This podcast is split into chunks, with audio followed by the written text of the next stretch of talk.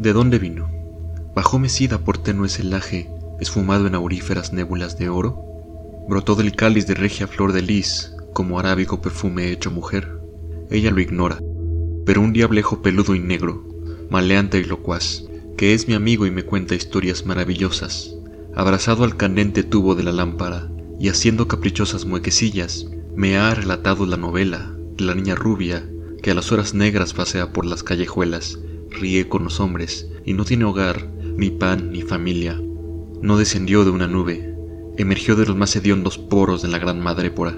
Es una flor del vicio, enferma y sin perfume.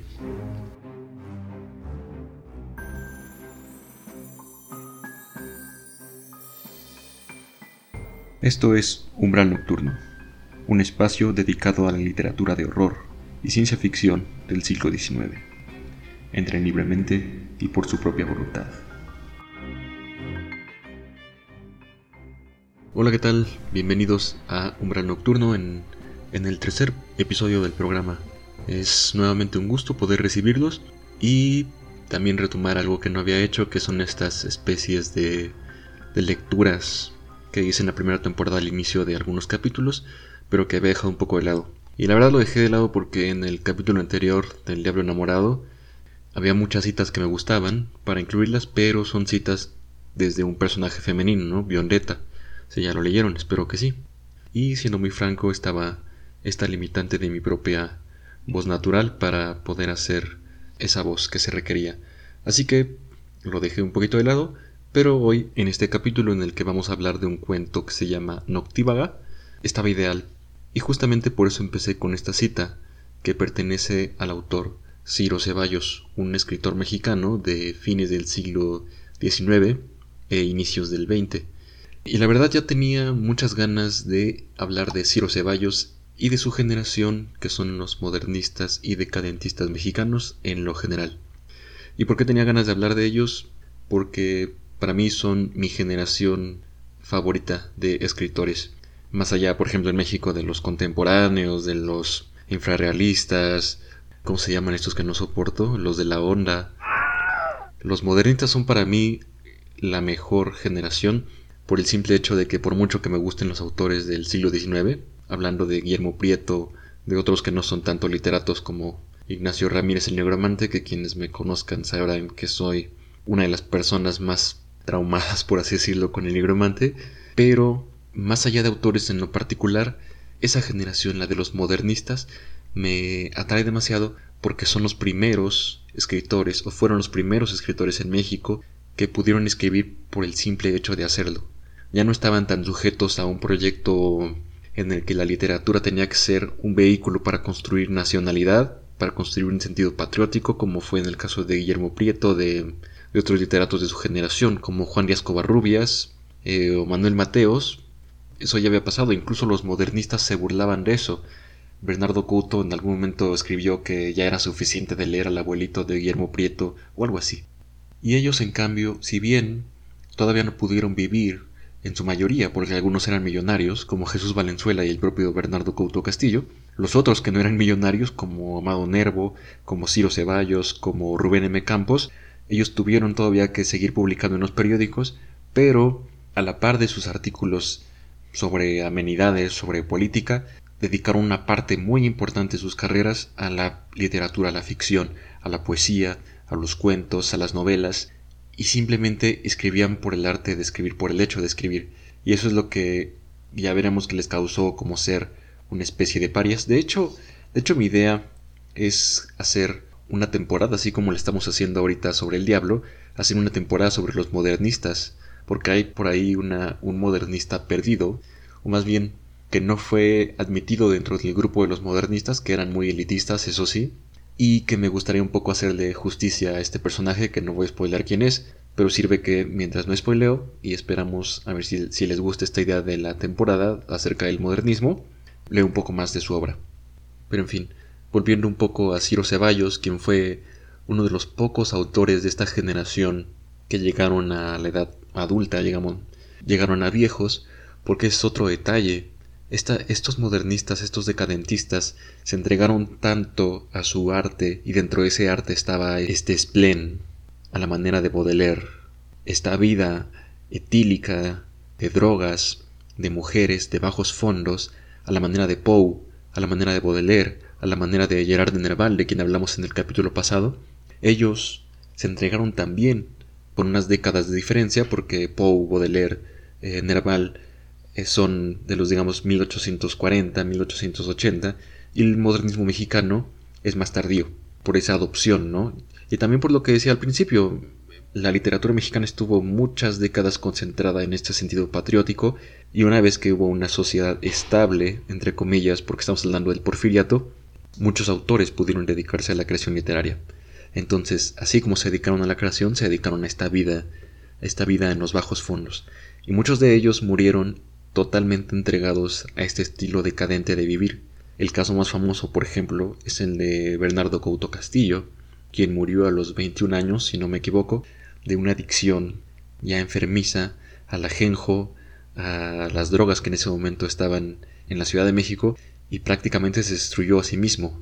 Otro que murió de enfermedades vinculadas con el alcohol fue el mecenas de este grupo, Jesús Valenzuela, quien también, coincidencia con Bernardo Couto, ya decíamos, era millonario.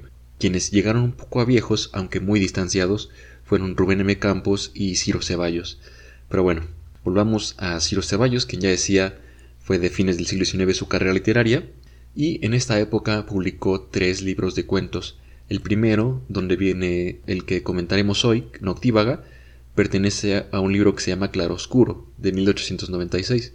Dos años después, en 1898, publicaría Croquis y Sepias, y en 1903 publicaría su último libro de cuentos, que se llamó Un adulterio.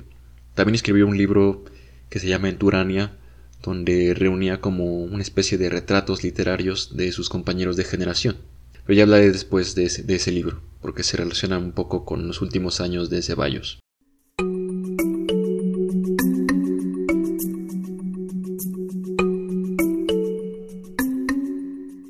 Muy difícil leer a Ciro Ceballos porque literalmente tienes que estar con un diccionario a la mano o con la aplicación de la, de la Real Academia o con Google para ver qué significa cada una de las palabritas que se saca de la manga, pero eso ahora tenía toda la intención. Así como usaba arcaísmos, también usaba neologismos, por ejemplo vinculados con electricidad o con el magnetismo o con todas estas tecnologías que estaban en boga, porque era un modo de distinguir a sus, escritos. Eh, Ceballos lo que creería, lo que quería más bien, era manifestar que ellos escribían, ellos los modernistas, escribían de ellos y para ellos.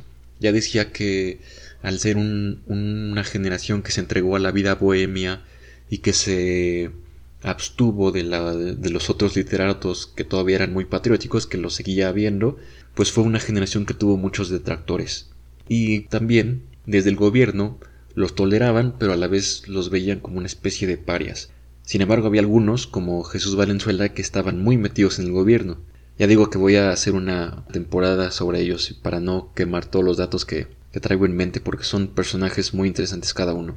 Pero lo que tenían en esa época cuando Ciro Ceballos publica Claroscuro es que ellos, como ya decía, estaban en pugna con los escritores más tradicionalistas y la verdad no les importaba que hubiera un escaso número de lectores, entonces se felicitaban a ellos mismos, se publicaban ellos mismos, se reseñaban ellos mismos, como decía, escribían de sí mismos para sí mismos.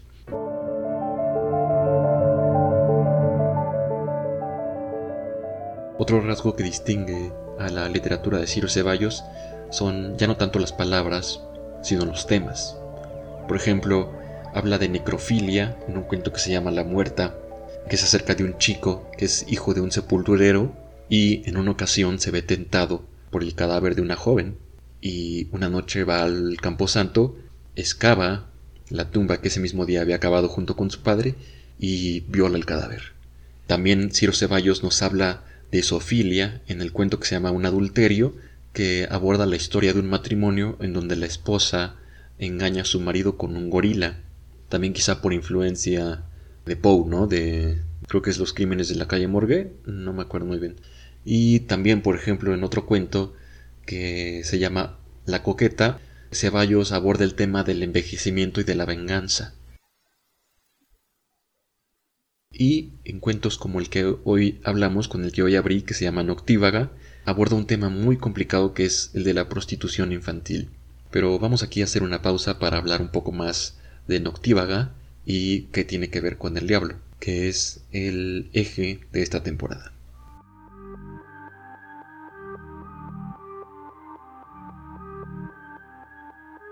Elegí justamente el cuento de Noctívaga. Bueno, mi idea era que cada uno de los capítulos de esta temporada mencionara la palabra diablo en su título, pero la verdad, pues, está un poco difícil. Y justamente por eso elegí Noctívaga, porque es un cuento en donde Ceballos usa al diablo, en este caso a un diablejo peludo y locuaz, como una pequeña criatura, me lo imagino como tipo Gollum, o no sé, como un gremlin, ahí como un guismo medio maldito, que le cuenta historias que de otro modo no estarían a su alcance historias de los bajos mundos de la Ciudad de México, que en esa época en la Ciudad de México, en el Porfiriato, que era una época de relativa estabilidad, que se convirtió en una dictadura, por supuesto, como todos recuerdan. Bueno, y, si, no, si nos escuchan de otros países, pues como suele suceder en Latinoamérica, en aquellas épocas, que un gobernante, un militar, en este caso, eh, llegó al poder y se quedó allí, en este caso por 30 años.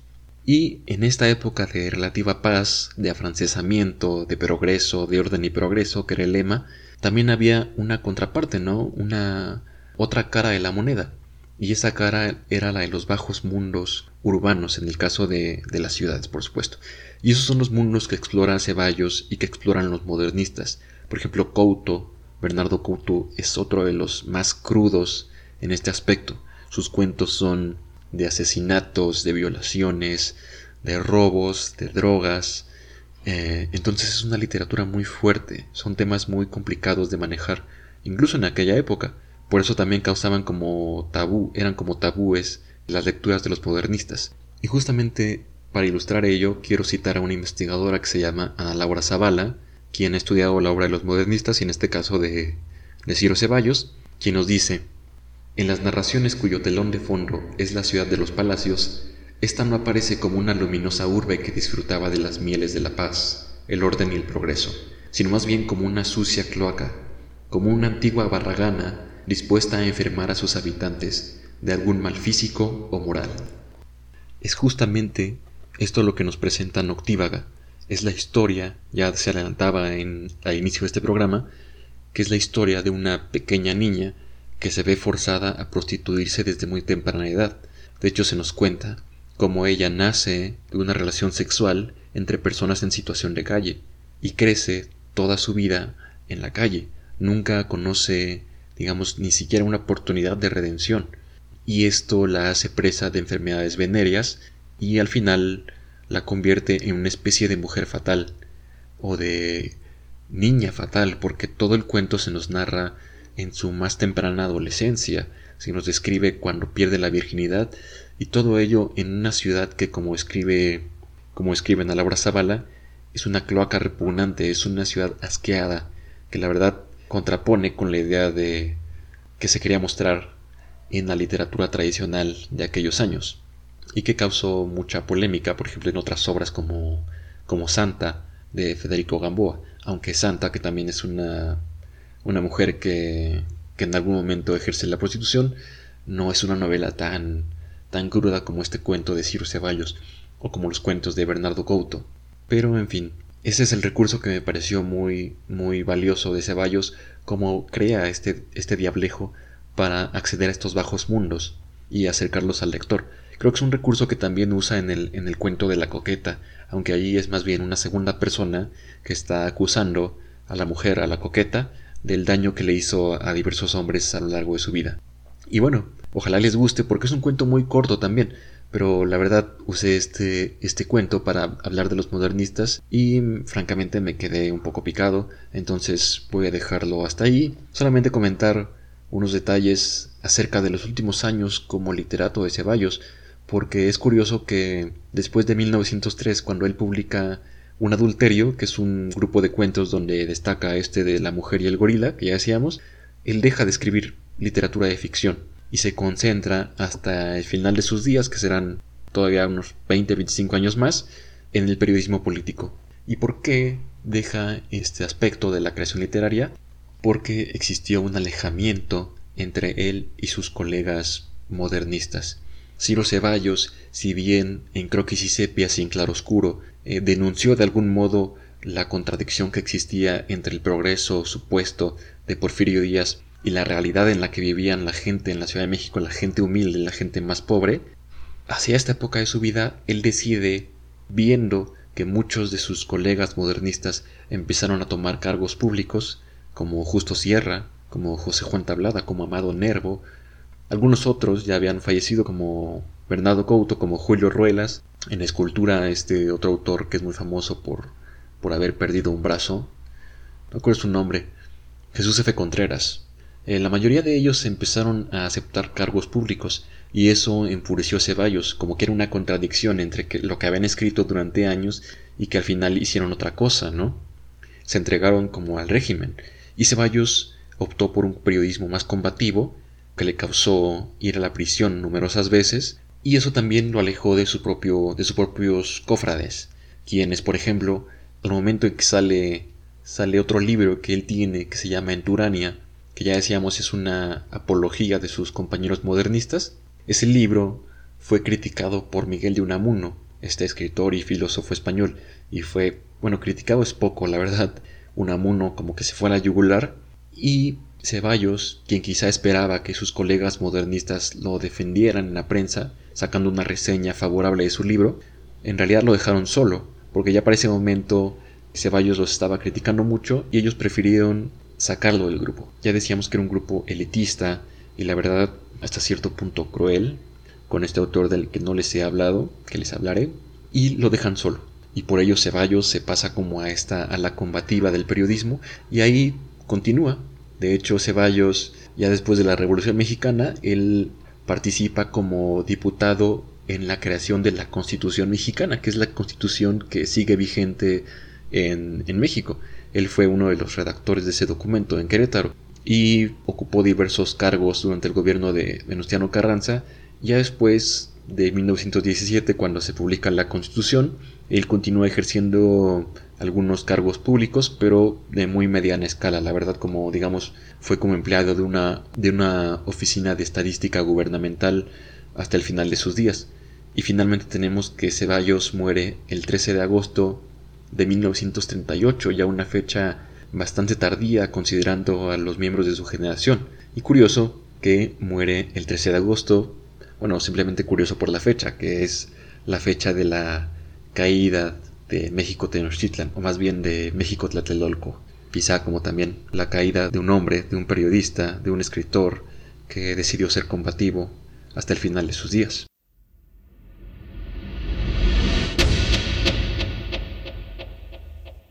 Para cerrar con este capítulo me gustaría simplemente agradecer su escucha.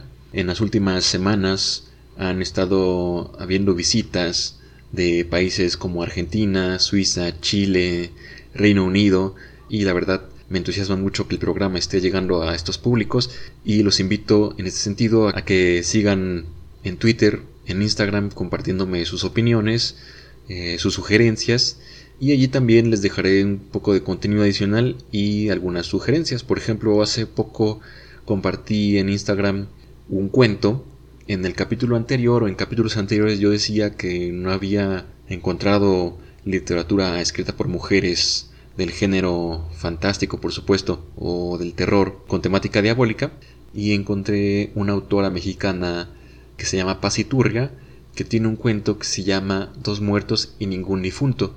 Y este cuento lo pueden descargar en el sitio web de un portal que se llama Decimonónicas, que es un proyecto muy interesante dedicado exclusivamente a rescatar la obra de escritoras mexicanas del siglo XIX y un poco del siglo XX, pero exclusivamente literatura femenina escrita por mujeres. Es la verdad una iniciativa que me parece muy importante, muy ilustrativa para personas como yo, y allí hay muchos muchos artículos periodísticos e incluso muchas obras que pueden descargar y pueden leer gratuitamente. Así que los invito a que también sigan este proyecto de Simonónicas que están en todas las redes con este nombre.